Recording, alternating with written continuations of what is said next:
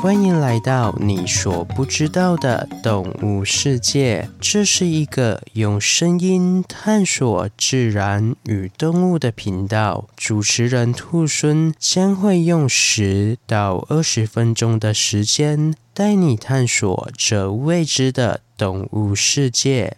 第三十一集，有着天鹅嘴的海中巨兽。各位听众朋友，大家好，我是兔孙。本次是由昌昌所投稿的主题，谢谢你的投稿。那一说到海中巨兽啊，我想大多数的朋友都会联想到鲸鱼。不过，有着天鹅嘴的鲸鱼到底是什么样的动物呢？今天就让兔孙来带大家认识一下这种长着天鹅嘴的可爱鲸鱼——柯氏喙金吧。柯氏喙鲸又称柯氏吻鲸或是鹅嘴鲸，是一群分类于偶蹄目鲸下目喙鲸科喙鲸属中的海洋哺乳动物。由于喙鲸属的物种擅长潜水，因此此属的物种非常难以观察。在整个金夏目中，都属于较为鲜为人知的一群，而其中科氏喙鲸又是整个喙鲸属中潜水能力最强的，因此人们到现在仍对科氏喙鲸的生活习性所知甚少，甚至在十几年前。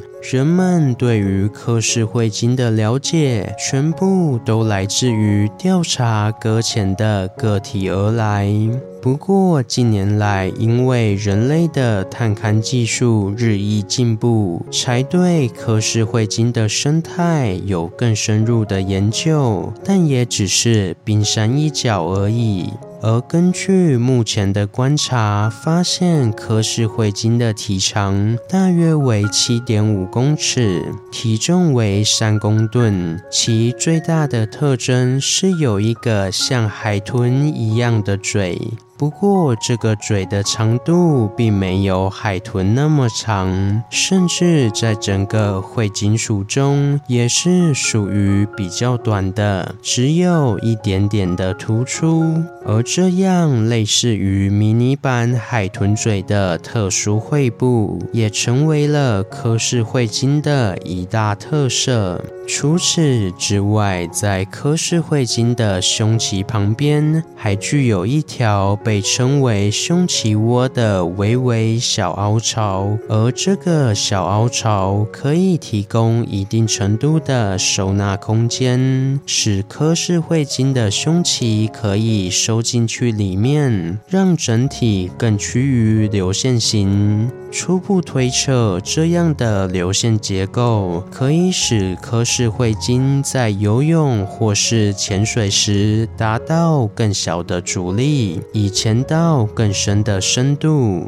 而根据目前最新的研究发现，柯氏喙鲸的潜水深度居然比哺乳动物潜水记录的保持者海象的潜水记录更高。而在这项研究发表之前，海象是以可以下潜至水深两千三百八十八公尺而扬名四海的潜水冠军。但随着科技的进步，人们利用卫星追踪柯氏彗星后，发现柯氏彗星竟然可以下潜至水深两千九百九十二公尺，并且还可以在水中憋气一个半小时之久。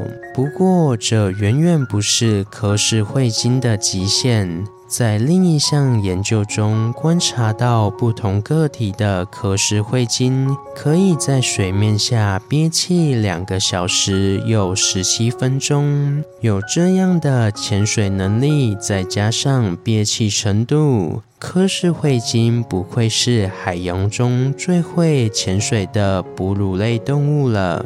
然而，如此厉害的潜水能力，可能也是让柯氏喙鲸成为人类科技产物下的牺牲品。在西元两千年，美国海军曾对外宣布，他们所进行的声纳实验，可能间接或直接的导致在附近海域悠游的柯氏喙鲸的死亡。而从此之后，许多海洋动物学家开始怀疑人类的声纳技术是否会对鲸鱼或是其他也具有声纳能力的动物造成影响。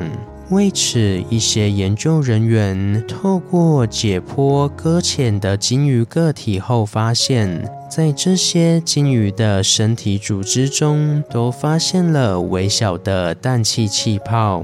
这些气泡可能就是导致鲸鱼搁浅的主要原因。而气泡的产生很有可能是鲸鱼在潜水时受到人类放出的声呐所干扰，造成鲸鱼感到紧张或是害怕，使其不顾压力的变化。就急剧上浮，造成血液中产生气泡，最终引发血管栓塞而死亡。鲸鱼这样因为压力急剧的变化而造成的死亡，其实就很像人类的潜水夫病。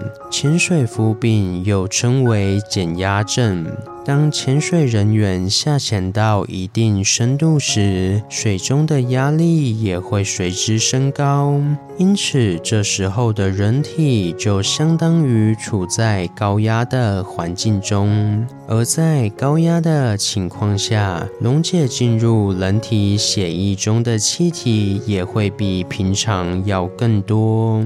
此时就相当于一个未开封的碳酸饮料，里面存在着大量的气体。因此，当潜水人员想要上浮时，就必须考虑到水中的压力变化。不能直接浮起来，因为如果快速上浮的话，血液中原先累积的多余气体就会来不及释放，变成气泡栓塞在血管当中。这就像打开碳酸饮料的过程一样，原先铝罐内是高压的环境。但是打开瓶口后，会造成瓶内原本的高压环境瞬间变为正常的压力，所以原先溶解在液体内的高压气体就会变为气泡冲出来。